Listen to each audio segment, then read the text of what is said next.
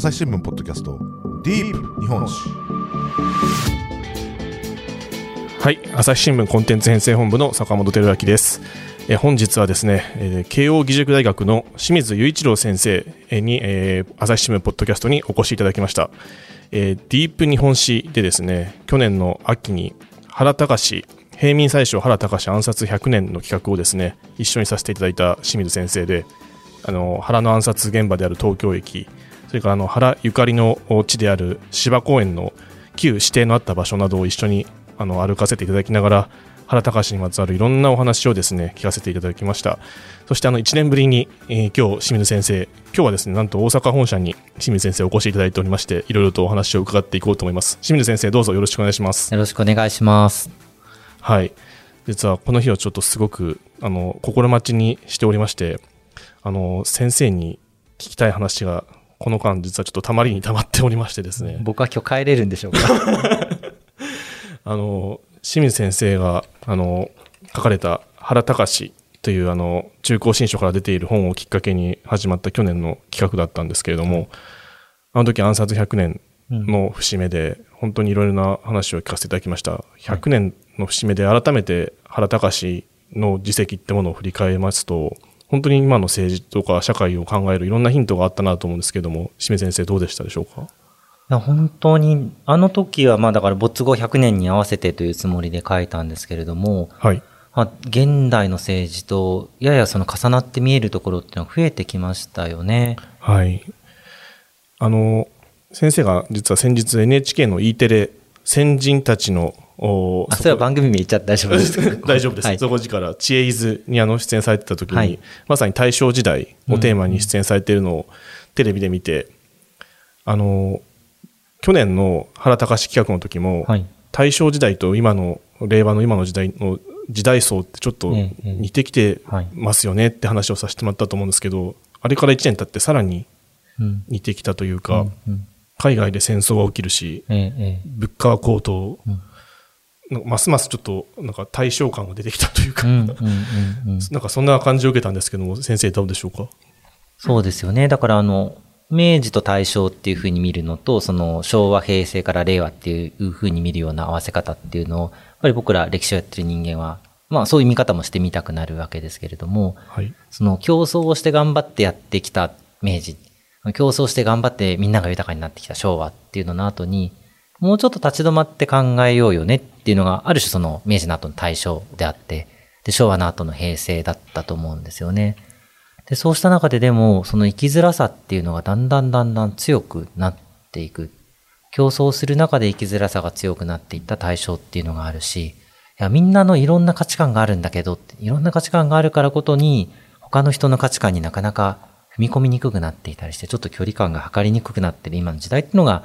似ているな。で、それは政治と社会の向き合い方として似ているなと思ったんですけれども、ちょっとここのところ、その暮らしのところだったりとか、国際情勢っていうのが、やっぱり似てきているというか、ちそう、その意味でも本当に暮らしにくく生きにくくなっているっていうのは出てきてますよね。そうですね。あの、去年の秋、清水先生と東京駅を歩いている時は、ウクライナで戦争が起きるうん。とか、その時は想像してませんでしたし、ええここまでの物価高騰みたいなことになるとは思ってなかったんですけれど、はい。去年のこの秋、うん。私、あの、清水先生と語り合わせてもらって、ポッドキャストも作らせてもらって、朝日新聞デジタルで、なんと6回も ありがとうございます。連載してしまったんですけど、当初は2回か3回かなと思っていたら、うんちょっと筆がノリノリに乗って6回書いてしまったんですが、は先ほどの先生の話にもある通り、大正時代の、なんていうんですかね、こう、成果と同時にその、残った課題みたいなものが、うんこの時代に再び同じような形で出てきてるなってことを、2022年に改めて深く感じるわけなんですけど、うんそのお関連というわけではないんですが、今、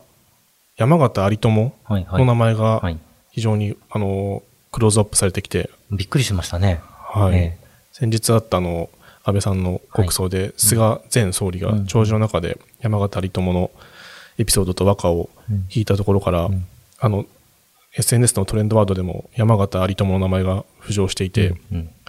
この令和の時代に山形有朋がトレンドワードになるとはと思ったくらいだったんですけど、実はこの山形有朋はい。先生の書かれた原隆の本を読むと何度も出てくる人なんですね。はい。はい。この山形有朋という人物についてちょっと改めてええ興味が湧いてきたんですけど、山形ってすいません、ちょっと初歩的なことを聞いて申し訳ないんですけど、何者なんでしょうか？はい。そうですよね。あの、まあ、明治の元勲として、まあ第一世代に西郷隆盛がいて、木戸孝允がいて、大久保利通がいて、で、その次の世代として、伊藤博文がいて、で、大隈重信がいて、で、山形有朋がいて、というような構造になるわけですよね。で、原隆たちはまたそのもう一世代後、まあ、場合によっては二世代後ぐらいっていうことになってくるんだと思います。で、そうすると、その、いわゆる維新の三傑と言われる、えっと、大久保、西郷、木戸というのが明治維新を成し遂げた人たちだとすると、今度その後の伊藤、山形、えー大隈というのは、その明治の国家を作っていった人たちなわけですよね。ただ、まあ、伊藤がその憲法を作る、そしてその後政党を作るということで、その非常にその国民に近いように見られる、解明派的に見られるのに対して、山形は陸軍を中心に仕事をしていたということで、とかくその戦中、特に第一次世界大戦後だったりとか、戦後というのは山形は非常にその頭が固くて、保守派で、えー、既存の権力を守る人物だということで、まあ、とにかく人気がないと。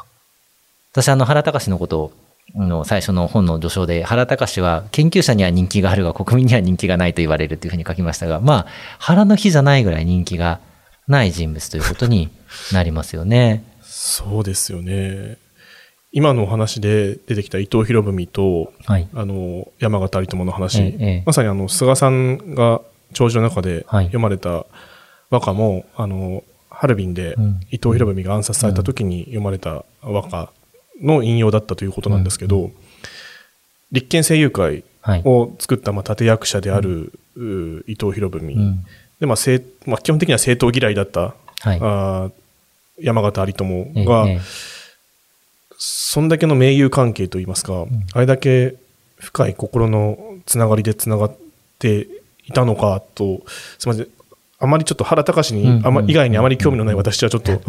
そのエピソードを聞いて、そこまで伊藤と山形の盟友関係っていうのは強かったのかと思ったんですけども、はいこの辺ちょっと歴史の不思議なところといいますか、うん、そう見えますよね。はい。どうして、山形と伊藤はそんなに仲が良くなったというか、でしょうかね。いや、なんで、原からすると多分非常に羨ましかっただろうなと思うんですよね。伊藤にはある種そのカウンターパートとしての山形というのがいて、あの、明治時代の憲法体制というのは権力が、天皇が主権者であって、で、そこに権力が分立していると。なので、総理大臣はいるけれども、総理大臣は全体をまとめる権限を持っていない。その中でなんとかみんなが協力しながらやっていくというので、僕最近これをあの、協力と対立のデモクラシーという言い方をしているんですけど、それぞれの部局が自分たちのやりたいことを目指していく。で、だから最後は誰かが調整を取らなきゃいけない。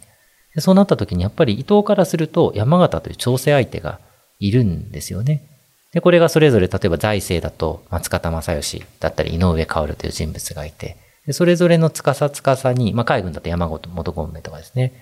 その全体をまとめてくれる人がいると。でそうするとまとめてくれる人たちが集まれば、そこで物事を決められる。まあ、これがただその元老と言われる人たちがいて、元老の相談によって物事は決まるんだ。ところが山形、これが原の時代になると、やっぱそのカウンターパートがいないということになってくるっていうのはすごく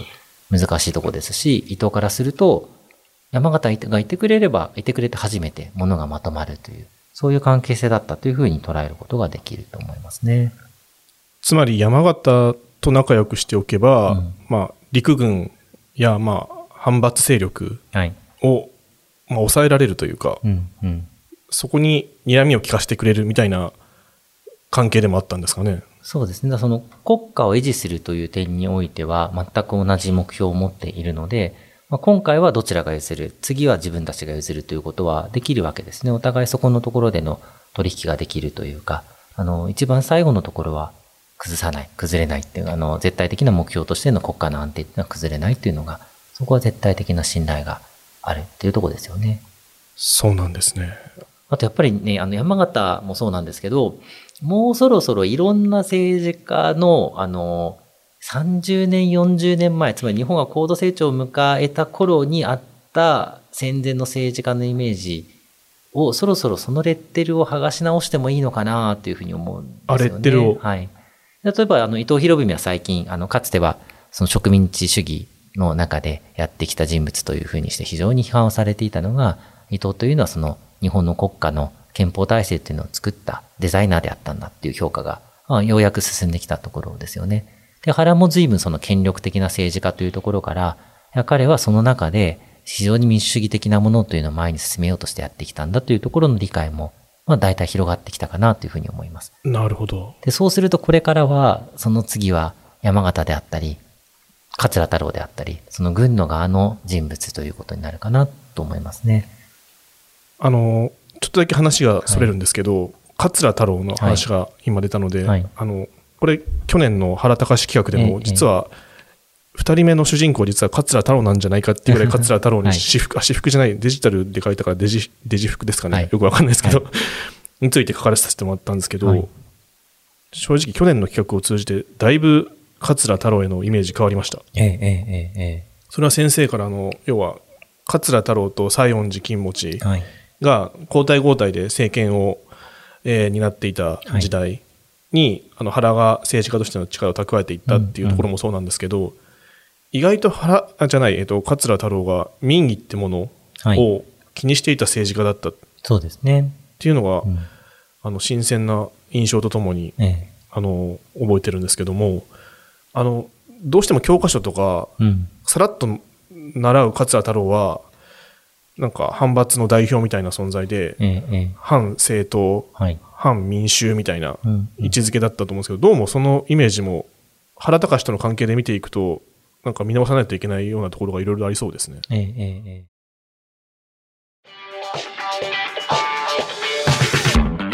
ディープ日本史 SDGs シンプルに話そう。パーソナリティの木田光です。ニュースの現場からをお聞きの皆さん。朝日新聞ポッドキャストには他にも番組があるって知ってますか？最近よく聞く SDGs という言葉。優等生的綺麗事不散臭いそんなイメージを持っているあなたも大歓迎まずはシンプルに話してみませんか？複雑な世界がちょっと生きやすくなるかもしれませんアプリから SDGs シンプルに話そうで検索してください。そうなんですよね。あの、やっぱりその教科書の私服の問題がある。まあ、あの、今度、その近代史でちゃんと科目が立っていくっていうことをしますけれども、ぱり日本の長い歴史を学校の授業の中でやろうとすると、どうしてもそのゴチックで品質濃度の高い単語を覚えてっていう風になっていくので、やっぱりあの、一つのイメージではめがちっていうところはありますよね。ああ、でも、同じ人物でも、30歳の時のその人と60歳の時のその人は当然違うわけですし、それがまさにこういう明治大正期のような時代が動いてくるところだと、本人たちも時代に合わせて成長していくし変化をしていくわけですよね。で、それをまずあの一つのレッテルで軍人だというふうにしたりはめてしまうのもおかしいと思うし、戦後の感覚で軍人イコール権力者悪っていうような感覚でいくのもものすごく単純ですし、その日本の敗戦国としての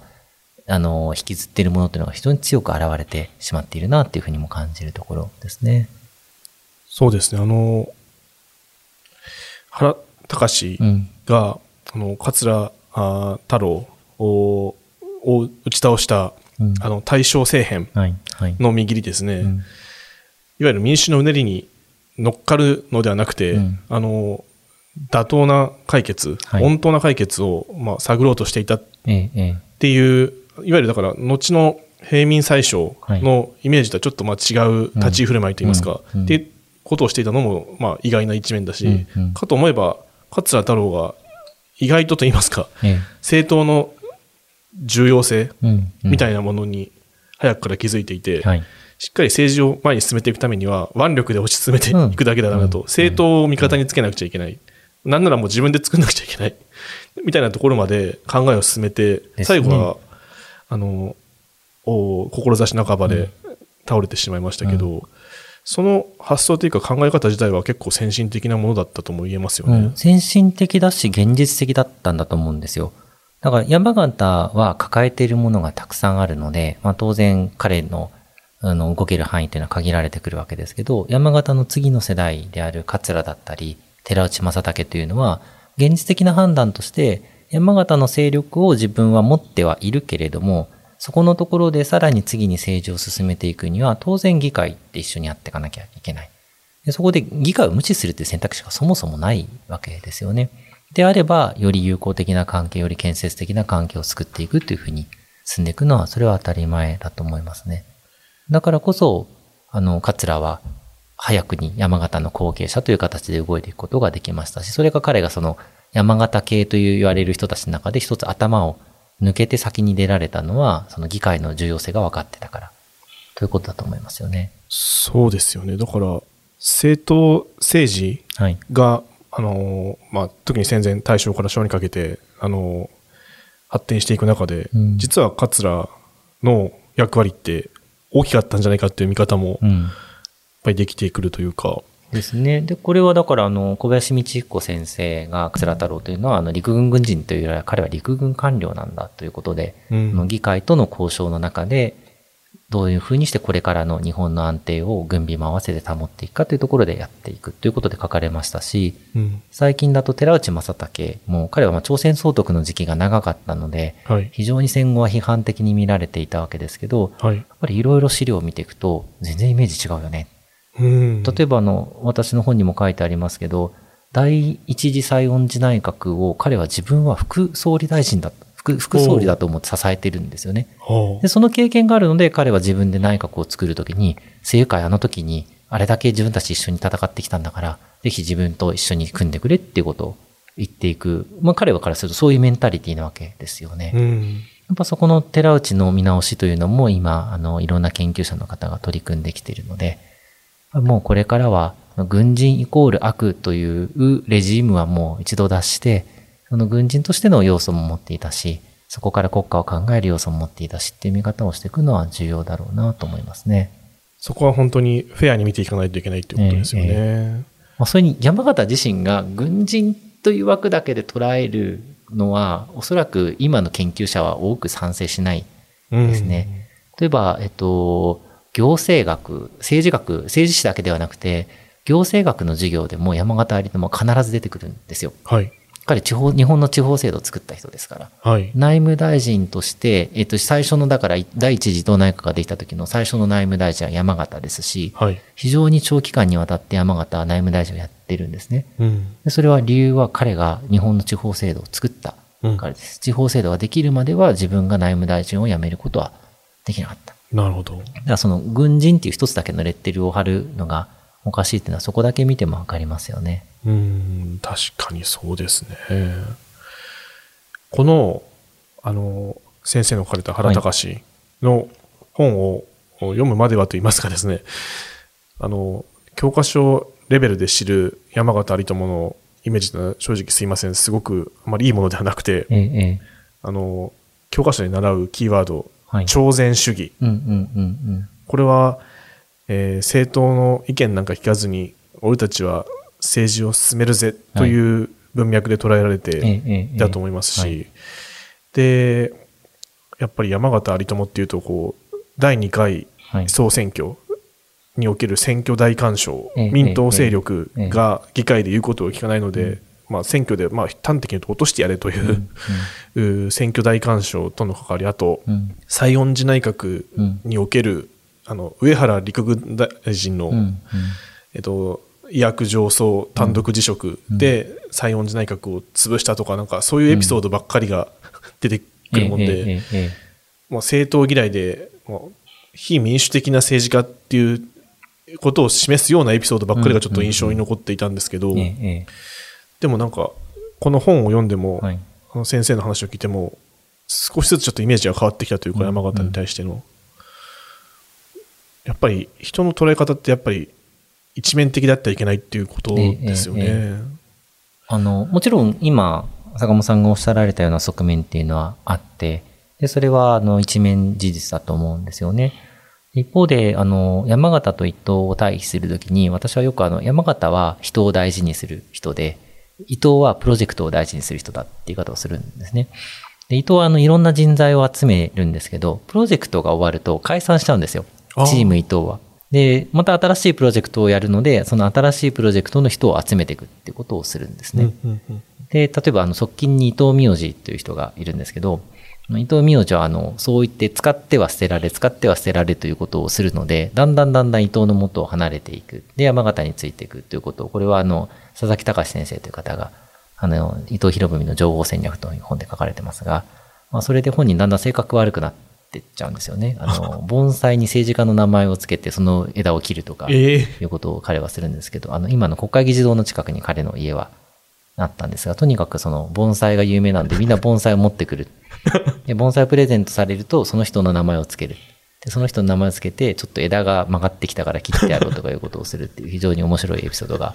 あるんですが、まあ、そうひねくれちゃうわけですよね。ええところがその伊藤が、伊藤名字が頼っていくのが山形であるように、山形は非常にその人間関係というか自分のところに関わった人を大事にする。うんなので彼のもとにはその山形罰とか官僚罰と言われるグループができるわけですよね。なるほど。でそれで行政をそういう意味ではある種まとめていく、牛耳っていくと。そうするとあの、今回のあの、菅さんの読まれたのは、ああ、面白いなぁと勝手にその歴史屋のところから見ると思ったのが、そうか、あの、行政を束ねて官僚をコントロールするという山形というのが一方でいて、うんうん。で、もう一方では、そのありとあらゆる政策を華々しくやっていて、うんまあ、器用方変はあるんだけれども、華やかに見えるうん伊藤というのがいて、うん。あ、これは菅さんは自分で菅安倍関係というのをここになぞらえたんだなというふうに捉えると面白いなというふうに思いましたね。そうだったか。今、つながりました。うん。あのね、ネット上の反応とかをあの拝見してますと、いや、あの山形はその日本を軍事国家にしていった人物で、それはあの安倍さんと重なるんだというような結びつけ方をされている方がいらっしゃって、それはまず山形理解として違うなというふうに。我々は思うわけですが、いや、あの、そういう見方をすると、ああ、そうか、伊藤山形関係というのをある程度知っている方だったら、そういうふうにも読めるなというのは、ちょっと面白く感じたところですよそうね。確かに。いわゆる、まあ、嫌われ仕事といいますか、はい。官僚をコントロールするこわもてええの部分、え山形が担ってた部分ええ。を、まあ、菅さんが官房長官としてうん。長い間、あー支えてきた立場として。で、一方では、あの、華々しい、こう、人気政治家としてはい、表に出る、えええー顔としての、まあ、伊藤博文はい。と、まあ、安倍さんみたいなところ。なるほど。だから、山形の心情も多分、菅さんの、まあ、胸に入ってきたところもあるんええでしょうね。朝日新聞ポッドキャスト